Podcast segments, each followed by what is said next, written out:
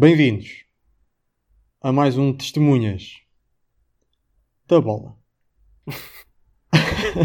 Estava à espera de uma coisa mais, mais com mais vigor, não é? Não, foi bom, eu gostei, eu gostei. É sempre, surpreender. estou sempre a improvisar, amigos. Exato, exato. improvisar. Enfim, bem-vindos. Ah, hoje não temos uma notícia, não temos Gonçalo connosco. Mas mesmo assim, ou seja, não está connosco ao vivo, mas vai estar connosco em diferido, portanto temos aqui algumas mensagens para passar. Mas temos os outros, os outros membros deste belíssimo painel que compõem o melhor podcast de futebol em Portugal. O único. Eh, Sim, sim, sim, eh, provavelmente, mas, mas certamente o melhor, pelo menos é o que a minha mãe diz. Ahm, e então o que é que vamos falar de hoje? Vamos falar primeiro, o Miguel vai falar de. vai ser testemunha de Lyon, o Ranger da Noruega. Depois o Gonçalo e eu, o Gonçalo um bocado indiferido, vai ser testemunha da torcida. E para finalizar, o Luís vai ser testemunha. Vai ser testemunha do quê, Luís? Eu vou ser testemunha de- do Libertador. Do Libertador, exatamente. Eu ia dizer o Salvador, mas depois pensei, não, não é Salvador. Exatamente, do Libertador. Portanto, acho que as pessoas já conseguem adivinhar o que aí vem. Deixa-me só fazer uma pergunta. Quando Sim. disseste que havia uma má notícia, é- era que mesmo o Gonçalo não estando cá, tínhamos mensagens em diferido dele. Exatamente, exatamente. Só Ou para seja, não nos deixar conseguimos claro. livrar, não nos conseguimos livrar dele. Exato. É assim, não há de ser nada. Enfim, tudo pronto? Tudo Sim. pronto? Vamos a isto, vamos testemunhar um bocadinho. Boa tarde. Era para saber se tinha uns minutos para falar sobre bola. Vai partir Ricardo. Atira Portugal! Portugal!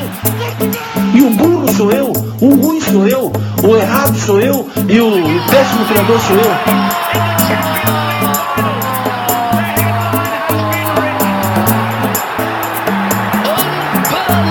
Bom jogador é aquele que joga bem sempre e põe os outros a jogar. E um, jogador, e um bom jogador é aquele que normalmente joga bem. Ele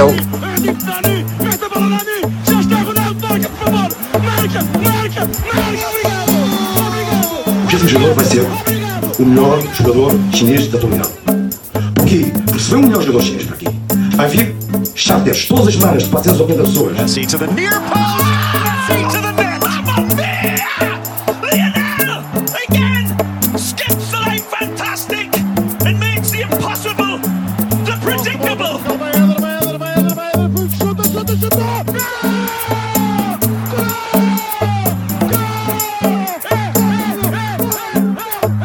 Condições normais, vamos ser campeões. Em condições anormais, também vamos ser campeões. Miguel, queres então abrir o, o podcast? Sim, vou falar da jornada europeia que foi bastante positiva para as equipas portuguesas. Tanto é que acabamos de passar a Rússia no, no ranking da Europa, que é Uhum. bastante positivo. E bem, além dos três grandes, também há que dar um- algum destaque ao Braga, não é? Como uma equipa do Sapinto não está forte, está muito forte. E também Exatamente. o Guimarães, que Mesmo não tendo ganho, por dois golos de bola parada não fez um brilharete, mas também É há que reconhecer o mérito. é verdade. Referir só também que, para quem não esteja a par, o que significa nós termos então ultrapassado a Rússia, ah, se bem que isto o que vai contar é no final da época se estamos à frente ou não, mas a importância de ter ultrapassado a Rússia é que ah, a partir da época de 2021-2022 podemos voltar a ter mais, mais equipas na competição europeia, nomeadamente, se não me engano, duas equipas a entrar diretamente na, na fase de grupos da Champions e depois uma terceira a ir a uma pré-eliminatória, o que, é, o que é bastante importante para o futebol português. Portanto, acho que sim, acho que é importante referir. Mas continua. Sim, O Benfica pronto, fez um jogo, não sendo um grande jogo, mas foi um jogo bastante razoável, principalmente na primeira parte.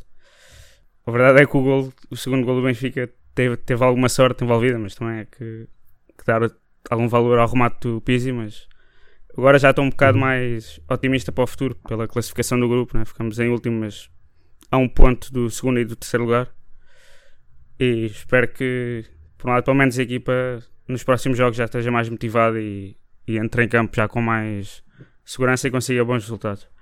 Agora, por outro lado, a lesão do Rafa sim que é uma preocupação tanto para a Champions como para, para o campeonato, mas pronto, vamos, vamos ver o que é que acontece. Mas, mas é verdade Uhum. que essa lesão sim que parece que vai, vai estar afastado por cerca de 4 meses, por isso Ui, uh, vai ter algum Sim. efeito no, no resto Não, da época. vai- Mas, vai ter sem dúvida. sim. Não. Até porque o Pizzi também não parece estar no seu, num pico de forma, não é? Não, e mesmo Sim. sem estar, reparem quem é que marcou os golos, não é? Sim, Sim. sim, sim. Pizzi e Rafa. que Só É falta o Pizzi lesionar-se e o é. Benfica abandona, abandona a época. Sim. Não sei se, é para tanto, mas sim, mas fica, fica bastante debilitado. Isso, sem dúvida. Ah, e vamos lá ver agora como é que o Benfica então se, se dá na Champions. Realmente eu, eu- eu concordo que até certo ponto esta vitória poderá dar algum moral, mas de facto sem Rafa nos próximos jogos vai ser muito difícil. Permitam-me dizer, para mim é o melhor jogador do Benfica.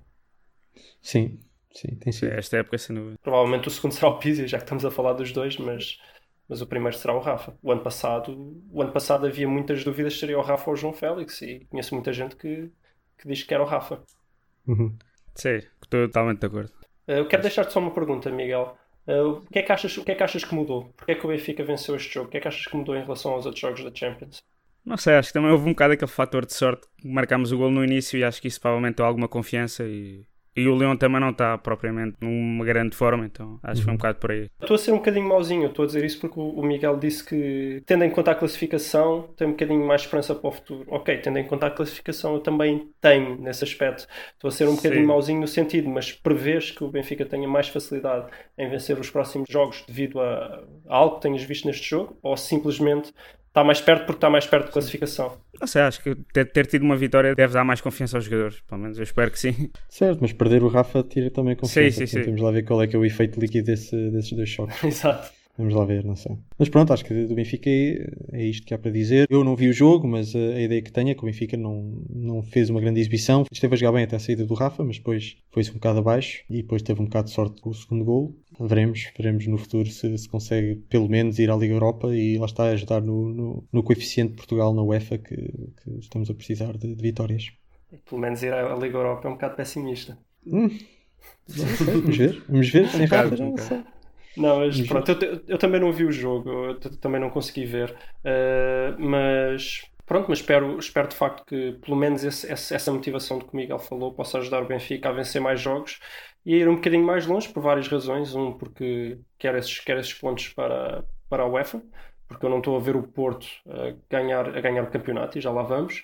E dá jeito, porque assim, se o Porto ficar em segundo lugar para o ano, está na Champions, coisa que não aconteceu este ano. Uh, Depois, quanto mais tempo o Benfica tiver Não é a para fazer ano, jogos, para o ano não, tens razão, daqui a dois anos. Uh, por outro lado, o Benfica estar, estar em jogos mais competitivos durante mais tempo pode fazer com que perca algum rendimento no- nas, provas, nas provas nacionais e sei lá, aquela esperança de 1% que eu tenho que o Porto possa ganhar alguma coisa, sei lá, talvez cresça. Uh, mas é só isso que eu tenho a dizer. É só isso que tu tens a dizer em relação ao Benfica, mas tens mais para dizer em relação, em relação Mas ao... é, é mesmo para falar? Eu acho que é. Eu, eu- eu queria ver se me safava. Queria ver se me Ah, safava, mas. Claro. Uh, pois, então, vamos lá, vamos lá falar do Sporting então. É Não, vamos lá, vamos lá então falar do Porto. Lá vamos, lá vamos ao Sport. Pois é, eh, o Benfica venceu, eh, o Benfica pode ganhar alguma motivação para os próximos jogos, já o Porto não sei, talvez aquilo que aconteceu no Dragão possa servir de chicotada psicológica para ver se alguma coisa melhora ali, mas, mas tenho as minhas dúvidas. O Porto voltou ao tal desaire exibicional, eh, que vocês gostaram tanto e que eu vou, vou fazer questão de repetir todas as vezes que puder. Não, não só exibicional, desta vez. E, e do resultado também. Sim. É um desaire, é um desaire dos antigos, este. Exato, porque contra o, contra o Young Boys tinha sido horrível, mas o Porto ganhou. Desta vez foi horrível, mas por outro lado também podemos dizer que o Porto também ganhou um ponto, porque não, não sei se o merecia. Não sei o que dizer, não sei o que é que pode acontecer a este Porto. O que eu estou a ver é um Porto que não joga nada, como, como as pessoas gostam muito de dizer nos comentários, que o futebol do chutão, futebol sem ideias, eh, com os mesmos jogadores sempre, que, jogadores por estatuto. e é, o que eu- é aquilo que eu já tinha dito, não, não, não, não tenho muito a acrescentar àquilo que nós já, nós já tínhamos falado no primeiro episódio deste podcast. Eh, enquanto o Sérgio Conceição não, não deitar fora estes estatutos e não começar a jogar os jogadores que realmente oferecem mais à equipa, Quais são as, as duas, três mudanças em termos de, do 11 Duas, titular três que mudanças. para... não, não, não sei se seriam só duas, três mudanças. As mais, as mais importantes. Uma mudança é óbvia, o Marega. O Marega, é assim, não, não, não quero parecer ingrato. O Marega foi de facto um jogador importantíssimo no ano em que o Porto foi campeão com o Sérgio Conceição, mas estava claramente acima do seu potencial, muito acima. Estava motivado e, e, acreditem, eu não sei, eu não sei, vocês não jogaram a bola, o, é pena que o Gonçalo não está aqui para, para me dar razão, mas de certeza quem jogou a bola sabe isto, um jogador motivado joga 10 vezes mais, não, não é duas, não é três, joga 10 vezes mais, um jogador motivado acha que pode tudo, acha que é o melhor do mundo, sai tudo certo, um jogador com falta de motivação nem, nem um domínio consegue fazer. O Marega, eu acho que era sobretudo disso, ele estava muito motivado com o Sérgio Conceição, mérito para o Sérgio Conceição, e estava a jogar muito, muito, muito, muito, muito acima das suas, das suas possibilidades. Agora está a voltar ao normal. Há um jogador que eu, que, eu, que eu faço esse paralelo, que eu acho que é exatamente a mesma coisa, o Seferovic no Benfica. Eu acho que ele, o ano passado, jogou muito, muito acima das suas possibilidades. Neste momento devia estar no banco, devia estar a jogar o, o Vinícius e o, e o Raul de Tomás. Ele não devia estar a jogar. Mas é a mesma coisa. E está lá por estatuto. Mas se quisermos ser um bocadinho mais polémicos, eu posso falar de mais. Posso falar até do próprio Danilo. Não sei se aquele, aquele problema da pré-época ainda está a afetar o, o, grupo de alguma maneira, mas o Danilo tem sido um desastre. Uhum. Posso falar do Pep. O Pep ainda agora tentou oferecer um gol também numa falha de marcação em que ele sai disparado do meio campo para ir, para ir à bola quando tem o jogador dele a ficar sozinho nas costas e, e o Porto não sofre gol por um milagre. Uh, e posso falar também da, do Sérgio Conceição querer à força inventar um lateral direito, neste caso o Corona, contra equipas mais fracas resulta perfeitamente, contra equipas ligeiramente mais fortes é um desastre. Uh, e é isso, é, ele, ele, não pode continuar com estas ideias de manter os estatutos. Mas há jogadores para substituir esses tu disseste? Ah. Com quem é que tu substituís o Danilo? O Danilo? Não, é assim, não te vou dizer que tenha, tenha uma solução que vá funcionar perfeitamente, mas neste momento o Mbemba. O Mbemba fez aqui um, uns dois ou três jogos naquela posição em que foi em que teve uma exibição muito boa mesmo. Eh, eu não estou a dizer que seja substituir para sempre, mas se não está a jogar, vai para o banco um bocadinho, um ou dois jogos, depois volta. Uhum. Mas não pode estar a jogar naquelas condições. Mesmo o próprio Pep, se bem que o Pep, eu até, eu não sei se tenho mais a dizer contra o Pep ou contra o Marcano. O Marcano é um jogador invisível, é ele e o Mateus Uribe, que as pessoas adoram porque são jogadores invisíveis. Eu não percebo como é que um jogador pode ser bom por não se ver. São jogadores que passam ao lado do jogo, não acrescentam nada, não, não fazem um grande corte, não fazem um grande passo, não fazem um grande gol, não fazem um grande nada. Estão lá, estão lá, não, não dás por eles, não vês eles a cometerem erros, mas também não vês eles a fazerem nada de bom, não vês eles a aparecerem nos lances certos não sei, é os tais jogadores invisíveis que o pessoal adora e que eu, e que eu, e que eu não consigo compreender. Mas sim, é, mas é fácil. Queres que eu te diga? Eu vou-te dar um 11 do Porto, mantém o Alex Teles, mantém um dos centrais, mete o Diogo Leite, dá-lhe algumas chances. É verdade que o Diogo Leite, quando entra, faz alguns erros, mas quer dizer, o Pep faz os erros todos os jogos e bem mais graves. Experimenta, vai dar um bocadinho mais de rins àquela, àqueles centrais, vai dar um bocadinho mais de velocidade que, que os dois já não têm, que o Pep e o Marcano já não têm. Na direita tens várias opções. Tens o Tomás, o Tomás Esteves, que é muito novo, eu não acho que seja uma opção imediata, mas vai dando um tempinho de jogo também ao rapaz. Tens o Sarabia, que aparentemente não é tão mau como, como, como querem fazer parecer. Dá a ideia que tiveram que pôr a culpa do jogo do Krasnodar em alguém e escolheram o Sarabia. Tens o Mbemba no meio campo, tens o Lomo. O que é que é feito o Lomo? Um jogador incrível do Moreirense, não, não me digas que não, não sabe jogar, aprendeu a jogar a bola. Tens o Baró, que para mim podia jogar no centro, é muito melhor que o Matheus Uribe. Passas a ter o Corona para jogar mais à frente, que é muito melhor que o Otávio. Continuas com o Luís Dias. Na frente tiras o Marega, metes o Nakajima e tens o, e tens o Zé Luís na frente. Ficas com uma equipa com muito mais capacidade de ter bola, uma equipa com muito mais explosão, muito mais velocidade e não sei, eu acho que eu não digo para ele fazer isto tudo de uma vez, mas podia ir fazendo algumas experiências. Uhum. É o que eu tenho a dizer, não sei se vocês querem comentar em relação ao Porto. Eu percebo quando a equipa está a jogar mal, há necessidade às vezes de sentar algum jogador que esteja assim pior, fazer piores exibições, mas acho que aquilo que tu estás a pedir é algo que requer coragem, não é seja, se sentar o, o, Danilo. Mas o Danilo sentaria por um, dois jogos. Obviamente, o Danilo é o meu jogador preferido do Porto. É o melhor jogador do Porto. Eu sentaria por um, dois jogos. Só para ver se ele começa a, a estar mais concentrado nos jogos, a, a estar mais esforçado. Um, Sérgio Conceição tem de ponderar o que é que isso, que mensagem é que isso passa também cá para fora e o que é que depois os, os jornais começam a dizer sobre esses conflitos e como é que explica ao Danilo esse tipo de decisão. Não sei, isso não parece fácil e às vezes é, esse tipo de decisões pode ser estar a comprar uma guerra e na verdade o Porto na, no campeonato português até nem se tem estado a apresentar mal em termos de resultados. Na Europa está a decepcionar um bocado mais, mas eu acho que a esperança que Sérgio Conceição tem é que a coisa comece a engrenar e não quer provavelmente estar a entrar em, em conflitos com os jogadores que acha que são os melhores e têm mais qualidade, uh, em benefício de estar a dar algumas oportunidades a esses jogadores que não, apesar de também já terem mostrado alguma coisa, ainda não, não, têm, não têm muita experiência a jogar juntos. Enfim, acho que está, acho que está numa, numa posição difícil o Sérgio Conceição. Ah, Marega. Mare... Pois, está numa posição difícil, mas foi ele que se meteu lá. Ou achas que não? Pronto. Não sei, não sei se não sei, sinceramente não sei. Eu acho que ele neste momento é, é por estatuto. Joga, joga quem tem estatuto, não joga quem é melhor. E não, não, não vejo como é que isso pode levar a algo bom. Faz-me lembrar o Scolari com a seleção, que a certa altura era, era o grupo, era a família dele. Muitos deles já não sabiam jogar a bola, muitos deles já nem jogavam nos clubes onde estavam, ritmo zero, e iam para a seleção jogar. Pois. Enfim, Creio que se ele não quebrar com esses estatutos não, não, não vai resolver nada. Até porque o, o futebol motivacional dele, né, aquela coisa que, que ele vai para lá, mete os jogadores a dar mais do que aquilo que eles têm, parece já ter acabado. Eu não estou a ver os jogadores motivados e com vontade de ir para lá comer relva como comiam antes. Então, se já não funciona com motivação, já não funciona com força, ou mete os melhores, ou vai perder jogos. muito bem. Podemos avançar então para, para o Sporting? Sim, se o Miguel não tiver nada a dizer sobre o Porto, Miguel. Acho que a tua ideia é boa, mas como o Rafael estava a dizer, não é fácil o Sérgio Conceição implementar isso. Acho, acho que é bom pelo sentido, uma coisa que eu também via muito no Real Madrid. Às vezes metiam jovens e eles motivavam-se muito e os titulares que não estavam a jogar bem, normalmente quando voltavam, voltavam um bocado melhores. Por isso acho que é uma boa maneira, mas, mas é complicado. mas a questão não é só essa, Sim. Miguel. Marega não, não, é, Sim. não tem qualidade. Sim, sim. Há, há certas substituições que, que nem é meter o jovem com mais motivação, nem é meter o, o, o, o- aquele, aquele jogador que tem estatuto no banco para ele voltar com mais motivação. Em certas situações, como a do Marega, é meter um jogador melhor. É só isso. Passamos então para, para o Sporting? Vamos? Ou então foi falar um bocadinho do, do meu Sporting, não é? O Sporting conseguiu um feito, conseguiu o feito de, de ganhar um jogo sem jogar a bola. Eu acho que isso é de assinalar.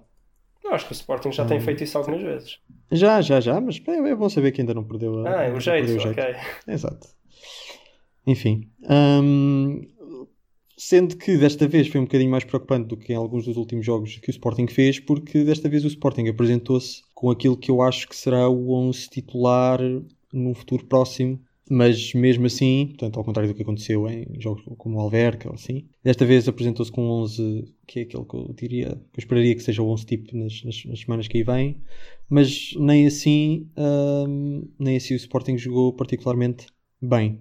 Quer da defesa, onde continua muito tremida contra um Rosenborg que não tem qualidade técnica. Chega a ser exasperante o número de vezes que os, que os defesas do Sporting tentam arriscar em zona proibida, tendo em conta que a equipa precisa de, de estabilidade defensiva. Mas eles lá tentam fazer, fazer brincadeiras ali na defesa e muitas vezes perdem a bola e muitas vezes desnecessariamente e nasce perigo dessas situações. O Coates tentou voltar a marcar por um gol na própria baliza, mas felizmente não conseguiu. Aí perdeu o jeito já. Pois já, já perdeu o jeito, coitado. No meio campo, vendo ali o Dumbiá passar o jogo a fazer passos laterais, que mesmo assim muitas vezes acabaram nos pés do, do adversário. Não há movimentos de ruptura na frente, está toda a gente a, a passo. Uh, o pessoal começa-se a amontoar ali à volta do, do, do Luís Felipe e não. E, eles lá andam, lá fazem uma corridinha sem muita paixão.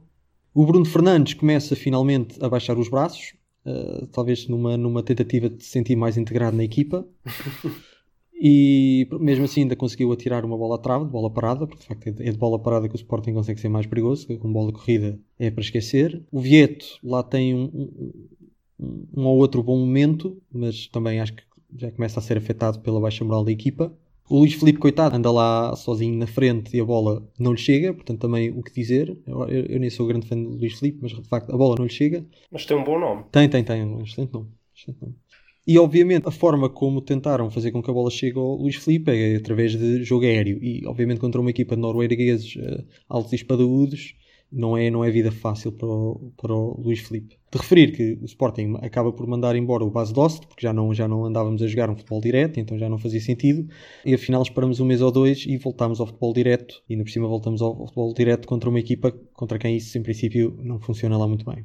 No meio disto tudo, o melhor jogador provavelmente terá sido o Bolasi, ou, ou como diz o Gonçalo, o Bolais, ahm, que foi o melhor jogador do Sporting, basicamente porque correu. Correu atabalhoadamente, mas correu. E isso hoje em dia chega para ser o melhor jogador deste Sporting. Mas de facto, o Bolasi é um jogador que corre imenso e esforça-se imenso, atabalhoadamente. Estás então a dizer. Vais-me estragar a piada, acho eu. Diz lá, diz lá. Ah, é? Não, estás então a dizer que o Jaló seria o melhor, o melhor jogador do Sporting neste momento, caso lá estivesse. Ah, então provavelmente, provavelmente. Mas não era isso que eu ia dizer, não era isso que eu ia Ah, dizer. O que eu ia dizer é que eu quando vejo o Balazzi a jogar ah, não consigo deixar de imaginar Sérgio Conceição olhar para, para o ecrã da televisão e a babar-se ah, a, a pensar o que eu fazia com este jogador Exato. Um, porque é, é mesmo é o estilo dele, é também um jogador que se entrega muito, é rápido, lutador, mas um bocado atabalhoado mas é isso que o Sérgio Conceição gosta enfim, mas eh, Continua a ser difícil avaliar a qualidade de, de muitos destes dos novos jogadores que lá estão, como o Dumbiá, como o Rosier, que eu nem sequer mencionei porque não há nada para dizer do Rosier neste jogo. Mas enfim, não há, ainda é difícil avaliar porque toda a equipa está num mau momento e, e mesmo, mesmo jogadores que eu já via fazer boas exibições e que sei que têm alguma qualidade como Vendel, hoje em dia estão perdidos e jogam mal e não têm imaginação e não têm vontade. Portanto, não sei. Pode ser que o Sporting eh, aos poucos vá ganhando alguma confiança e comece a jogar melhor e até jogadores que parecem muito fracos neste momento comecem a jogar bem, mas não sei. Entretanto, eu continuo a preferir, por exemplo, o Ristovski e Batalha a, a Rosier e a Dumbiá, pelo menos a este Rosier e Dumbiá, mas ainda estão, ainda estão um lesionado, outro também a recuperar de lesão. Um, não sei se provavelmente ainda terão lugar na, na, equipa quando, quando voltarem, não sei, vamos ver. Enfim, mas uh, a grande conclusão deste jogo, para quem tinha esperança que o Sporting voltasse uh, depois desta paragem com outra confiança uh, e que a chicotada psicológica tivesse tido efeito, desengane-se, porque o Sporting ainda vai ter de se andar a arrastar um bocado até voltar a ganhar confiança.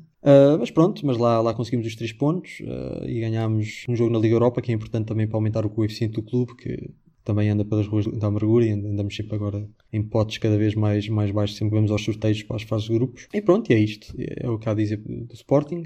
O Miguel também já referiu, o Braga, boa exibição. O Guimarães, perto de ganhar, mas não conseguiu, mesmo com o apoio da, da Mia Khalifa, para quem não sabe que estava a torcer pelo, pelo Guimarães, porque, porque não gosta do Arsenal. E pronto, mas mesmo assim o, o Guimarães não conseguiu. Um, curiosamente, não é a primeira vez que 11 homens não conseguiram satisfazer a Mia Khalifa. Uh, Uh, voltou a acontecer. E pronto, foi esta a semana, foi esta a semana europeia. Fechamos este tema? Uh, eu acho, acho que fechamos.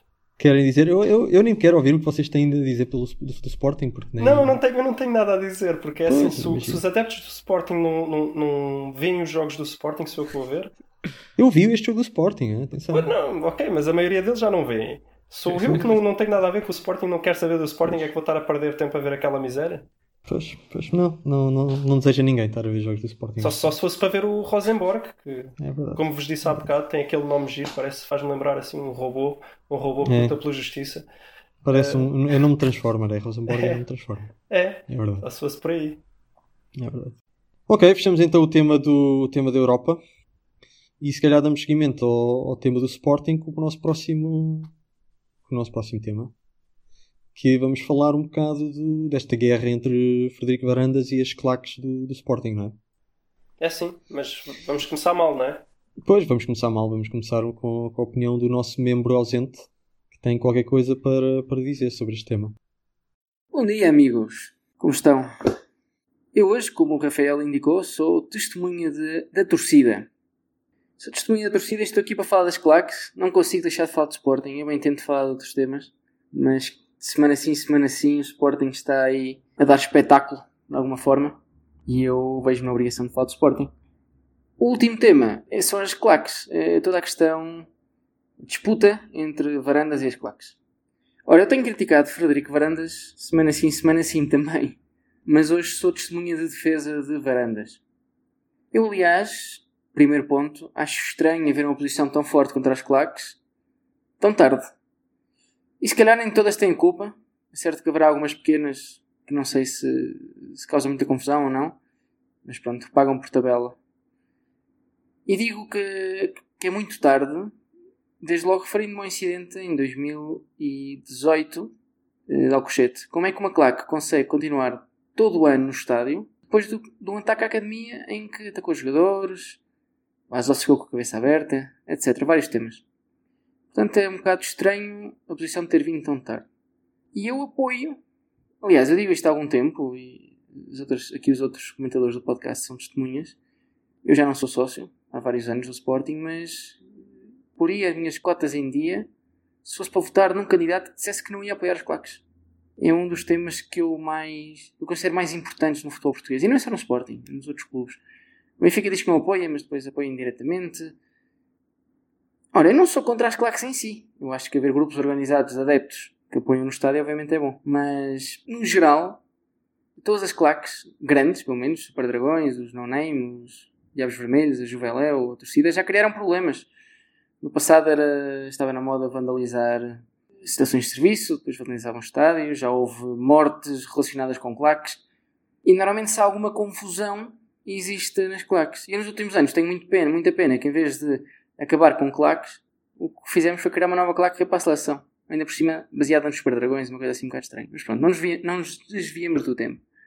É óbvio que isto vai criar bastante confusão no Sporting. Se as pessoas, pessoas fossem todas mais lúcidas, se calhar estariam do lado de Frederico Varandas neste ponto, mas com a posição fra- fragilizada que ele tem, de facto vai ser difícil sustentar eh, o seu cargo de presidente no Sporting durante muito mais tempo, abrindo guerra com as claques. Não tenho dados para saber quantos sócios é que, é que têm as claques e quantos votos, quanto peso dos votos é que tem, sendo que os votos não, não contam. Não, não- cada sócio não tem os mesmos votos no Sporting e em geral a malta da, da Juveléu, etc., das claques, não há de ser muito velha, então não há de ter um peso se calhar tão significativo. Mas mil ou dois mil votos podem fazer a diferença numas eleições. Espero que nas próximas eleições que se prevêem ainda este ano, no final do ano, não sei se isto vai durar muito mais, espero que nas próximas eleições haja mais candidatos com a posição do Frederico Varandas, que não seja o único. Espero que não venham no- com o intuito de ganhar votos fáceis eh, usando as claques. E por outro lado, também é certo que tenho muitas dúvidas que não haja votos ganhos, como seria o meu caso se eu fosse sócio, por ter esta posição contra as claques. Pronto, não tenho muito mais para dizer, realmente, a não sei que, que apoio o Frederico Varandas, acho que é uma decisão tardia, acho que havia, devia haver mais gente no mundo sportinguista, pessoas com, com nome, com peso, a apoiar Frederico Varandas, não se tem visto muito isso. Nesta questão, não, não, não, não, não em tudo o que ele faz como presidente. Mas temos que separar cada ponto e estar de acordo ou estar em E desacordo. pronto, e foi esta a contribuição do Gonçalo esta semana para a nossa alegre discussão. E como, como segundo Sportingista aqui do grupo, cabe-me a mim também ser o primeiro a, a comentar o que ele disse.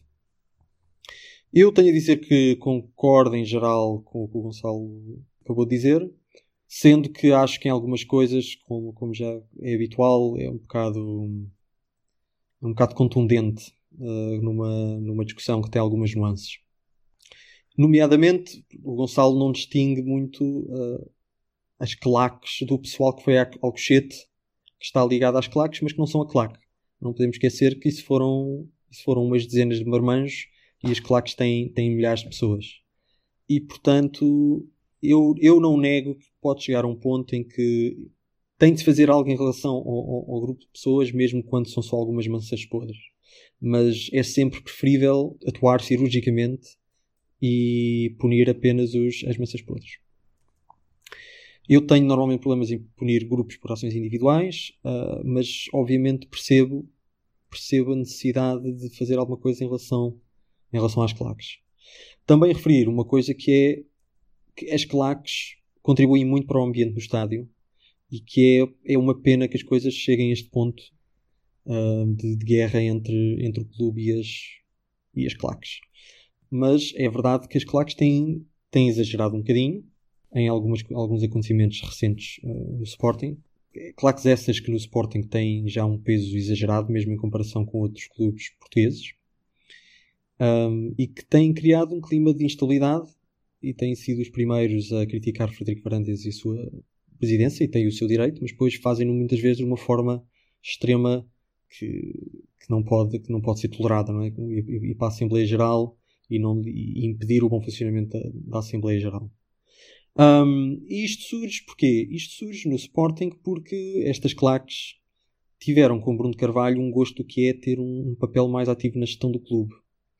Uh, foi uma presidência onde eles estiveram muito próximo, da, muito próximo da, da- do presidente, próximos do, do Bruno Carvalho, uh, uma relação muito íntima. Chegaram a ir a Alcochete quase para dar palestras à, à equipa, depois de más exibições. Uh, foi algo que eu achei lamentável durante a presidência de Bruno Carvalho. Mas é este tipo de, de tratamento que as claques se habituaram nos anos de Bruno Carvalho, uh, apesar de ser, de ser ridículo. E a ideia que dá é que querem voltar a ter esse papel. Que é algo que eu não posso concordar. Eu acho que as claques uh, são importantes no, naquilo que fazem, no apoio que dão à equipa, mas daí a ter uma voz ativa no- na forma como o clube é gerido uh, é, é um salto ainda grande. O Frederico Varandas teve então de, de fazer qualquer coisa em relação às claques, uh, já que não teve a coragem de fazer isso logo no início da sua presidência, na esperança que ia ter bons resultados e que os bons resultados não iam, não iam permitir às claques manifestar-se muito. Ora, isso não aconteceu e obviamente Varandas tem de fazer alguma coisa, numa decisão que não é, obviamente não é inocente, é uma decisão que só surge depois de, de, desta contestação muito muito corrosiva e pronto. Uh, entretanto, os jornais também deitaram mais lenha para a fogueira.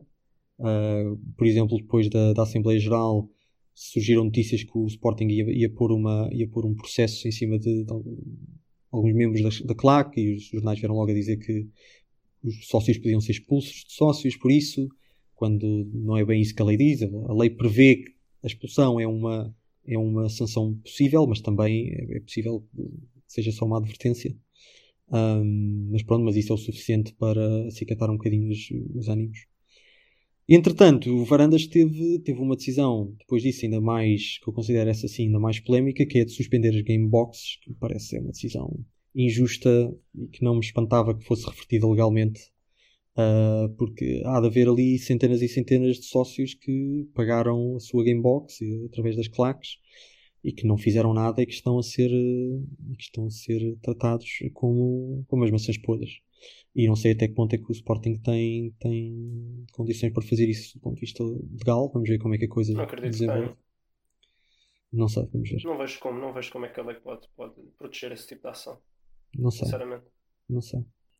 Concluindo, eu no final também não tenho a certeza de que forma é que estas, estas ações de Frederico Varandas ajudarão alguma coisa à sua presidência e à estabilidade no clube já que também não é no estádio que a presença negativa das claques se fazia sentir. Se alguma coisa isso era a parte boa, um, é fora do estádio que, que, que, a sua presença era negativa. Varandas, para ter feito isto bem feito, devia ter feito isto. Esta reforma no momento de força, não no momento de, de fragilidade, como está a fazer agora. Uh, devia tê-lo feito antes do início da época para evitar todas estas questões da Gamebox e assim. Devia ter sido, devia ter havido uma tentativa de ao máximo identificar os, elementos problemáticos das, classes, das claques e expulsá-los de, de, sócios em vez de fazer esta, esta abordagem mais, mais abrangente. Um, enfim, se bem que eu acho que faz sentido retirar alguns privilégios às claques, mas de qualquer das formas acho, acho difícil Varandas garantir que aquele grupo de pessoas não venha a ter influência agora no futuro na vida do clube só por ter retirado esses privilégios que retirou agora. Acho que vão continuar a, aparecer, vão continuar a fazer barulho eh, principalmente enquanto o presidente estiver fragilizado. Uh, e eu acho que, tal como o Gonçalo referiu, acho que é difícil que isto venha a ter consequências a longo prazo, porque eu temo que. Não, não é temo, é uma questão de temer, mas acho que vai haver eleições no Sporting no, no final da época e que quem quer que sejam os novos candidatos vão ter, vão ter pressão para unir o clube, entre aspas, nas novas eleições e vão tentar fazer as pazes, porque são, lá está, são votos que não, não convém perder. E pronto, só espero que o, o que é que saia dessas eleições não seja outro Bruno Carvalho, que deixe as claques voltar a ter um, um, um, peso na gestão do clube. Cá estaremos para ver. Qual é o vosso, o vosso comentário a, a estas polémicas? Bem, só, só primeiro dizer que também estou contigo. Eu não, eu não, gosto, eu não gosto muito de, de punir uh, um, uh, de punir todos por causa, por causa de um, ou punir todos por causa de uns. Uh, no entanto, eu tenho, tenho uma questão que é até que ponto, fora a questão da, da Gamebox, que eu já me pronunciei, parece-me totalmente ilegal, até que ponto é que vai haver uma punição? Porque tu dizes vocês deixam de ser claque, quer dizer, uhum. até que ponto é que isso é uma punição? Eles não estão impedidos de ir aos jogos, eles não pois, estão exato, impedidos exato. de comprar bilhetes, ir aos jogos, gritar pela equipe. Podem gritar, não, não estão juntos a gritar, não têm tarjas, não têm megafones, mas podem gritar, podem ir aos jogos, Sim, pagar, ir lá gritar. Ou seja, claro. até que ponto é que isso se pode considerar uma verdadeira punição? Eu percebo que do ponto relativo claro. seja uma punição, mas do ponto de vista absoluto, até que ponto é que isso é uma punição? Pragmático, sim. sim. Essa, essa, essa, é uma das minhas questões. Outra das minhas questões é: é verdade que as claques dão outro ambiente ao estádio, mas serão elas eh, realmente necessárias? E, e, ou melhor, mesmo sendo necessárias, será que elas precisam de ser apoiadas pelo clube? Atenção, eu não tenho, eu não tenho uma opinião muito formada neste, neste conceito, mas uh, na Inglaterra não existem claques e o estádio faz barulho, e o estádio é quente. Uh, no Brasil não existem, eu creio que não existem claques apoiadas pelo clube, existem algumas 100 claques num estádio inteiro e, e são estádios que fazem mais barulho no mundo inteiro. Ou seja, até que ponto é que realmente precisas ter uma claque organizada, apoiada por um clube, que paga menos dinheiro pelos bilhetes, que tem direito a entrar com uma série de tarjas, megafones, petardos e outras armas, que tem uma sala no clube para, para fazer essas tarjas, para vender droga, para vender armas, para meter, trazer bolas de golfe, para meter lá galinhas que depois atiram para o lado do Roberto até que lado é que, os, é que isto tem que existir? Até que lado é que não podes simplesmente deixar o mercado trabalhar novamente e as pessoas que vão criando os seus grupos e que vão apoiando a equipa em vários grupos pequenos, como acontece, por exemplo, no Maracanã, no estádio do Flamengo, em que são vários grupos pequenos que fazem esse apoio. E eu posso garantir isto, eu próprio, quando fui ao Maracanã, fui para uma claque de 20 pessoas. Portanto, são várias claques de poucas pessoas que vão fazendo barulho. Precisamos mesmo da, das grandes claques organizadas? Pois, para mim não é, não é claro que precisemos, mas a partir do momento que elas existem, uh, também percebo qual é o problema de, de, de estar a punir uh, as várias centenas de pessoas que, que, têm, um, que têm uma contribuição positiva para, para, o, para o futebol, em virtude dos, dos poucos que estragam um bocado a coisa. Não, eu também acho isso injusto, mas, mas tu podes, eh, na minha cabeça, eu, eu acho que talvez tu possas eliminar as claques. Não vai resolver nada, como tu acabaste de dizer, ou pelo menos não vai resolver tudo se assim está melhor, mas pode resolver algo. Uh, desorganizá-los, se tu, se tu desorganizares o teu inimigo, por assim dizer, é mais, é mais provável que consigas vencer. Sim. Ele torna-se mais indefensivo ou menos perigoso, certo? Ou seja, dares menos recursos às claques e desorganizá-las, por um lado, pode de certa forma ajudar a, a, que, a, que, tu tenhas estádios ligeiramente mais limpos. Não sei, é, uma, é uma questão que eu, que eu tiro para o ar, não, nem tenho a certeza que isto seja verdade. Porque até acho que no caso do Porto, por exemplo, ultimamente não tem resultado muito mal. Até mesmo no caso do Sporting dentro do estádio também não tem resultado muito mal. Uh, Benfica, que nem tem claque organizada, também tem ideia que não tem resultado assim muito mal. O Guimarães é, já se sabe se vai resultar mal para, para o resto da vida, mas, mas pronto, eu não estou a dizer que tenho a certeza que isto funciona, Sim. mas até que ponto é que o caminho não será eliminar os claques estruturalmente e o povo que começa a viver mais o futebol por si, em pequenos grupos, e Provável. leva uma tarja ou outra, leva um tambor ao outro, qualquer coisa do género.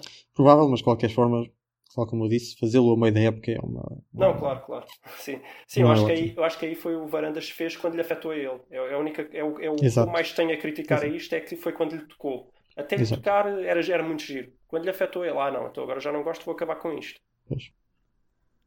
Miguel? Ah, eu respondendo à última pergunta do Luís, de... eu também acho que não. Quer dizer, acho que o futebol português ia sobreviver a um, a um mundo sem claques. Não, não acho que isso fosse um problema. Não, se calhar não, não ia acontecer tanto como no Brasil, como eu estava a dizer, que há 100 claques diferentes no estádio, claques pequenas, mas acho que em pouco tempo os adeptos habituariam-se a, criar ambiente no, nos estádios e não haveria problemas. A minha opinião pessoal, eu sou totalmente contra as claques. Acho que, que o benefício de apoiar a equipa é muito inferior ao, aos problemas que eles trazem. E acho que a decisão do Varandas, acho que ele aproveitou aquilo da Assembleia também, que partiram o carro um, ao vogal das modalidades do Sporting. Partiram no vidro do carro e acho que foi a, a desculpa dele para, para fazer uma coisa tão tão agressiva como bani-los e tirar as gamebox que eu também acho que isso vai ser um problema legal porque se eles vão a tribunal provavelmente não não tem hipótese por, não ser um, uma coisa tão grave mas eu acho que a ideia dele é boa e gostava que os outros clubes também fizessem o mesmo mas também é complicado sem, sem haver num evento que possa usar como, como razão para acabar com as claques então acho que nos Podiam ter usado Alcochete. Podiam ter usado Alcochete. Sim, sim, sim. Eu também acho que é complicado sem uma estrutura exterior. O clube não consegue fazer isso sozinho. Sim. Ou tens a polícia pronta, preparada e com vontade de fazer isso, ou não vai acontecer. Sim, mas é preciso haver algum acontecimento para, para a polícia poder intervir. E... e... quando eu digo a polícia, atenção, não estou aqui a culpar a polícia, estou a culpar quem gera a polícia, estou, estou a culpar os ministros do desporto, o ministro da administração interna, que parecem um pouco preocupados com essa questão. Sim, sim eu penso que tinham falado em fazer algumas leis há algum tempo, mas não. Acho que não, até agora não fizeram nada. É porque em Portugal morre pouca gente. Sim. Hum. Enfim, fechamos então o tema. Este tema é triste.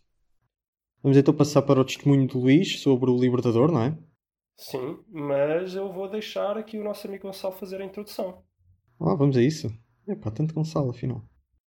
Incrível, mais, uma, mais um feito histórico no Flamengo, já são vários.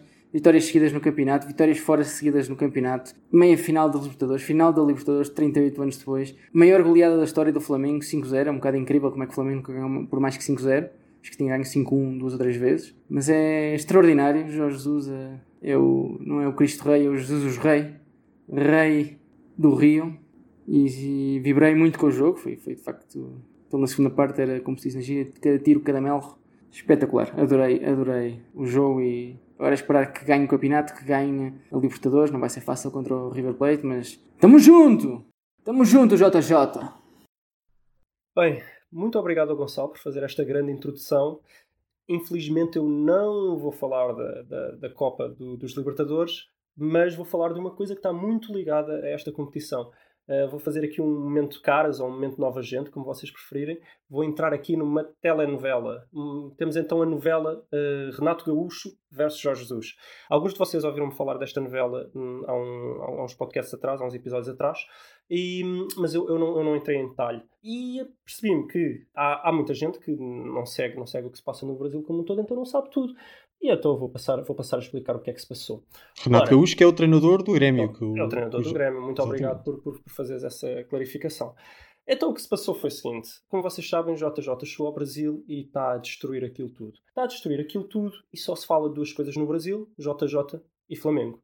Acontece que Renato Gaúcho era um menino querido do, do Brasil, eh, porque tinha vencido uma Libertadores pelo Grêmio, porque andava sempre ali eh, muito forte nas taças, e deixaram de falar dele e ele sentiu-se um bocadinho ciumento. Então sentiu a necessidade de entrar em mind games com o Jorge Jesus. Então, quando o Jorge Jesus tinha acabado de recuperar, eh, tinha acabado de recuperar, não, tinha acabado de alcançar a liderança no Brasileirão e estava prestes a eliminar o Internacional, também o Grêmio estava a jogar para a Libertadores contra o Palmeiras e venceu. E nessa altura, o técnico Renato Gaúcho já tinha uma ideia de que poderia vir a jogar com o Jorge Jesus na Libertadores, então fez a afirmação de que o Grêmio é o clube que joga melhor a bola no Brasil obviamente, os jornalistas colocaram estas afirmações do técnico do Grêmio a Jorge Jesus, que disse: hum, Ok, é a opinião dele, mas quem está à frente no, no Brasileirão sou eu, é o, é o Flamengo, portanto, para mim, o Flamengo é o que joga melhor. Renato uh, respondeu: Ok, é, é, a ideia do Jorge Jesus, uh, mas para mim, uh, não. O Grêmio, o Grêmio joga tão bem como o Flamengo e o Flamengo tem um orçamento muito grande, portanto nem, nem, faz muito sentido estar a falar do Flamengo jogar bem porque eles só fazem uh, aquilo que têm que fazer com um orçamento deste tamanho. Ora, antes de eu continuar a história, deixem-me só fazer aqui um apontamento que é, se a conversa era que equipa joga melhor, eu não entendo para que a necessidade de falar de orçamentos. Não é? Isto é uma coisa absoluta, ou a equipa A joga melhor ou a equipa B joga melhor a questão do orçamento é irrelevante. Eu não, eu não, digo, que, eu não digo que o Sintrense joga melhor que o Real Madrid, porque o Sintrense tem um orçamento de 20 vezes pior que o Real Madrid. Não estamos a falar uh, performance exibicional relativa ao orçamento. 20. Ah. Portanto, o quê? 20 vezes, 20. desculpa. Exato, só 20 vezes. Exato.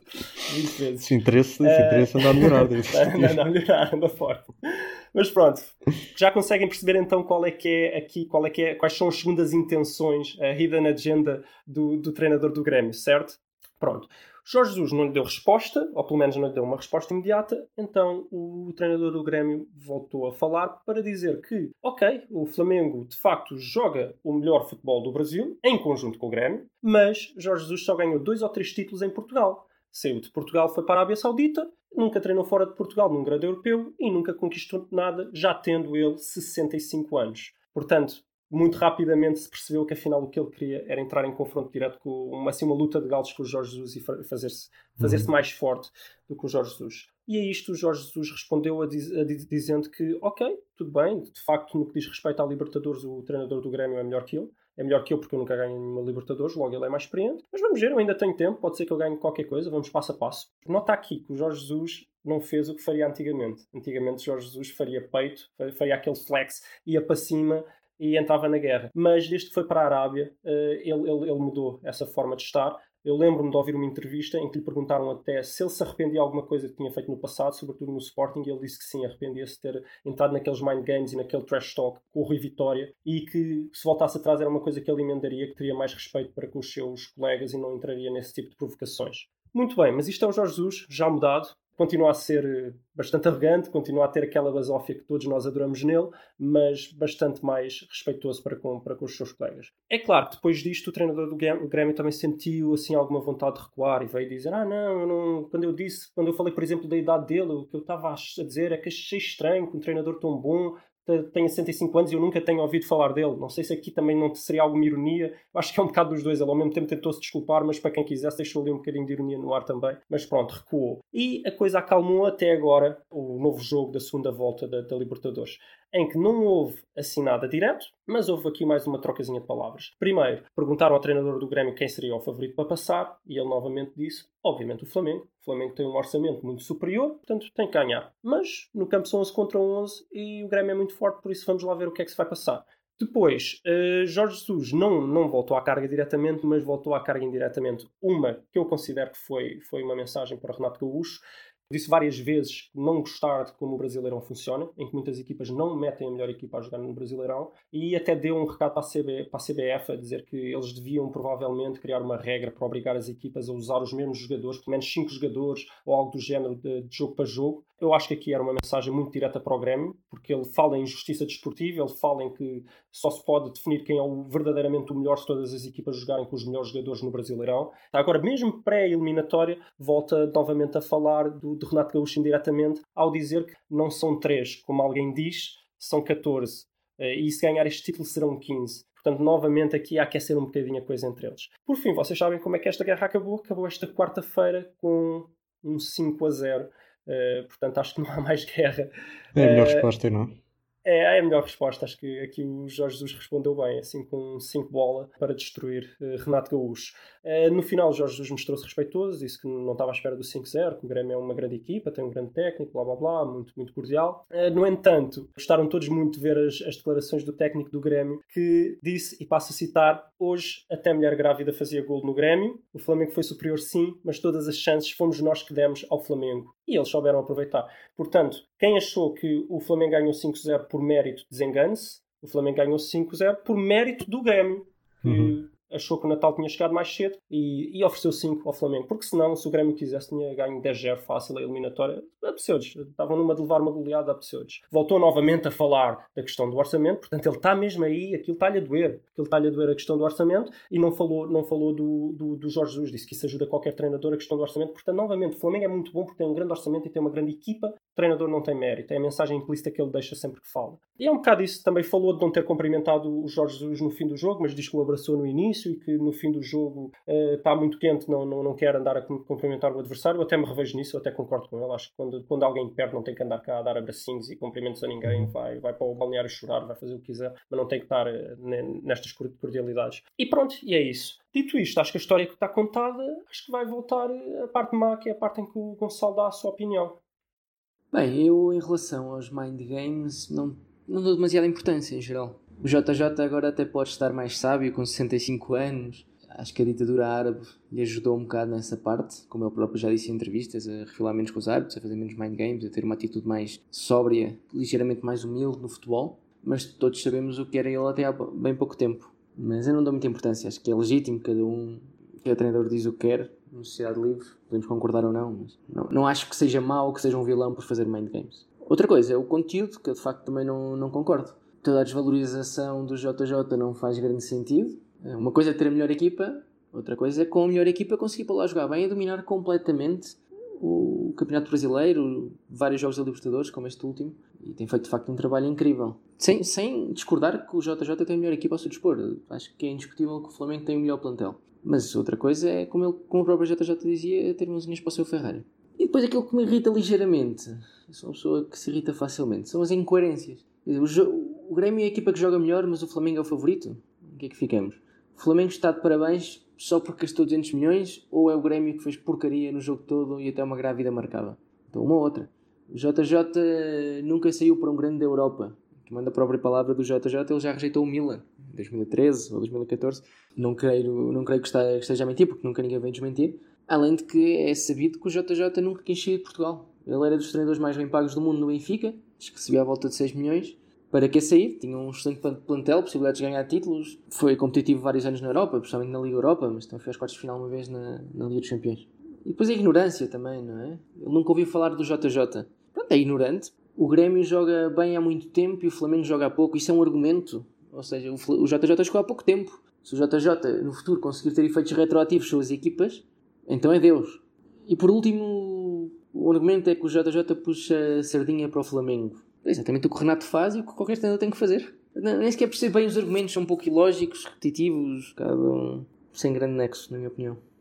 Agora, tirando estes pequenos comentários todos que fiz, eu quero falar um bocadinho mais do ponto mais importante, que é a resistência, certa resistência brasileira a treinadores estrangeiros. No fundo, o JJ foi para o Brasil pôr em risco o status quo. E isso traz sempre muita resistência, dos que já lá estão, muita convulsão no, no meio em que, em que o status quo é, é posto em risco. Os treinadores mais velhos estão, obviamente, a tentar que as barreiras a treinadores estrangeiros, que existiu durante imensos anos, e acho que ainda continua a ser, talvez deixe de existir este ano, mas que essas barreiras continuem para proteger os seus postos. Sabem perfeitamente que são treinadores pouco capacitados, eles têm noção disso, começam a ter agora, e sabem que quando o Brasil começar a ter treinadores estrangeiros, a proliferar, que eles se calhar têm que ir treinar para o Equador, ou para o Chile, ou para a Bolívia, e não querem. Então é normal essa resistência, é, um- é uma reação humana perfeitamente no- normal. Neste momento, todos os treinadores conceituados do Brasil começam a parecer banais, não é? O Filipão foi o primeiro a cair, chegou lá, estava, está de graça, campeão, 8 pontos de avanço, depois ficou a 10 e já foi despedido, é? Depois, o o Renato pode ser o próximo, veremos o que é que acontece. O JJ, portanto, é o alvo a bater. E é normal, mas felizmente a opinião geral no Brasil acho que tem mudado rápido. E essas vacas sagradas, digamos, têm, começam a ter cada vez menos apoio da própria comunicação social. Há sempre alguns adeptos mais afetos e alguns jornalistas mais afetos a esses treinadores, mas começa a haver, eh, pouco a pouco, a opinião vai mudando. E agora o que é que a gente vai comentar ao Gonçalo? Acho que essa telenovela serve só para, para dar um gosto ainda especial àquela vitória de 5-0. Sim, deu um gosto especial. Acho que com telenovela fica sempre mais giro. Isto faz Claro, lembrar claro, no- nos combates claro. aquele trash. Disseste aquela coisa dos cantos, não disseste para não? Gostei muito daquela coisa, daquele Ah, pormenor dos cantos. Aquele, aquele pormenor dos cantos. É, o, o técnico do Grêmio queixou-se de, de ter levado muitos golos de, de bola parada. Eh, e, como- e falou disso nu- numa forma curiosa que foi como se isso fosse azar, ou seja, pá, nem havia muito que a gente pudesse fazer porque sofremos foi de bola parada, não foi de bola corrida, então isto Uhum. não é culpa, não é culpa nossa. Ora, o curioso é que o Jorge Jesus tinha dito aos seus jogadores, é a testemunhas, tinha dito aos jogadores, nós contra o Grêmio vamos fazer jogo, eh, golos de canto. Portanto, aqui a demonstrar uma clara arrogância, esta coisa do, do treinador brasileiro que não quer saber do quinto momento de jogo, como o Jorge Jesus lhe chama, que é a estratégia, sofre de golos de canto e acha que é azar, é obra e graça do Espírito Santo e já não agradece a Deus no final do jogo. Ah, e não compreende que provavelmente é falha sua. Exato. Mas era, era esse sequer- comentário que querias ouvir.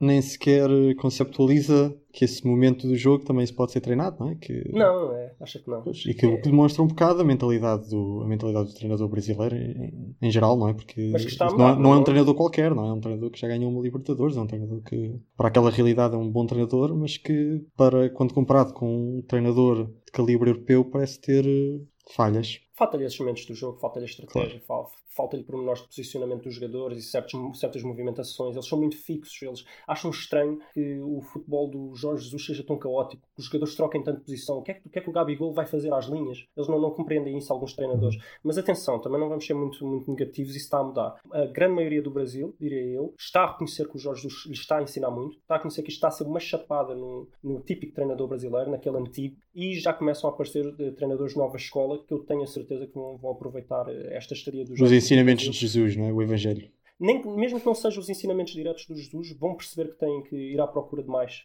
Portanto, eu acho que é só mais, só mesmo esta classe dos mais velhos é que tem alguma resistência e por isso é que eles estão constantemente, tal como o Renato Gaúcho, constantemente a tentar des- descredibilizar o Jorge Jesus. Uhum. Enfim, O Tens alguma dizer coisa- Ah, sim, eu primeiro ia dizer que há muito tempo que não vi uma telenovela brasileira, mas gostei bastante desta e principalmente do final, no estádio no Maracanã. finais de uma 5-0. telenovela brasileira. Sim, sim, acho que sim. E também gostei da nova versão da personagem do Jorge Jesus, né, que é mais. É, agora será. Não, não tá reage tanto, mas depois no fim a vingança serve-se fria e pá, acho que foi, foi um final muito bom da telenovela. Ah, e por outro lado também queria dizer que os brasileiros já estão a dar muito valor ao Jorge Jesus, tanto comentadores, outros treinadores, Então, então, fãs, é isso que eu mesmo estava a dizer, em equipas. geral, então. Mas eu acho que eles, uh, eles não conheciam o Jorge Jesus também porque esperam, pronto, ah, este treinador vem da Europa e eles esperam, ah, se este gajo é bom na Europa é porque teve a treinar num grande europeu e, e foi a uma final da Champions e, e, ele não fez isso. Mas eles não sabem é que o Jorge Jesus também não fez isso porque ele nunca quis sair de Portugal, tal como o Gonçalo Frio. Ele era extremamente bem pago para a realidade portuguesa no, no Benfica e ele também tem o problema de, do idioma que, quer dizer, para eles o Jorge Jesus era um completo desconhecido, mas já, já lhe estão a dar o devido valor e isso deixa-me bastante contente. E pronto, agora estou a desejar pelo Brasileirão e pela final da Libertadores também. Sim, que eu vou ter que ficar acordado até às 10 da manhã, não pouco importa, até às 5, 6 da manhã se tiver que ser. Sim. Mas eh, só uma coisa, eu queria pegar só nas incoerências do discurso do Renato Gaúcho, que muitas delas o, o Gonçalo apontou, uh, só para vos fazer também uma pergunta. Esta questão do orçamento é argumento? É argumento dizer que um treinador não, não, é, não é necessariamente bom porque tem um grande orçamento?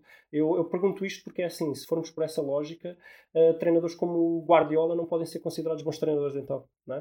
Uh, tem um orçamento incrível, não pode ser bom. Então o Guardiola, ah, não sei se o Guardiola é bom. Não sei se o Guardiola é bom porque tem que ir treinar o, uma equipa de meio da tabela do, do futebol brasileiro para ter a certeza que ele é bom. Parece um bocado parvo esse argumento. Não sei se vocês concordam comigo.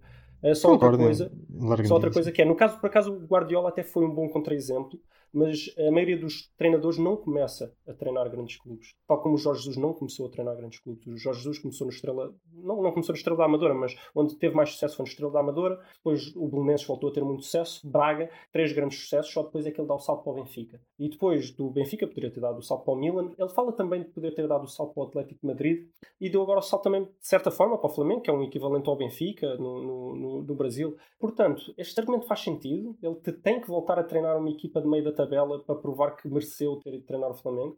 Não, não, não parece assim um argumento desesperado do Renato Gaúcho para tentar. Não, claro que não, especialmente, especial, especialmente não quando, quando JJ traz com ele toda uma nova filosofia de jogo, não é?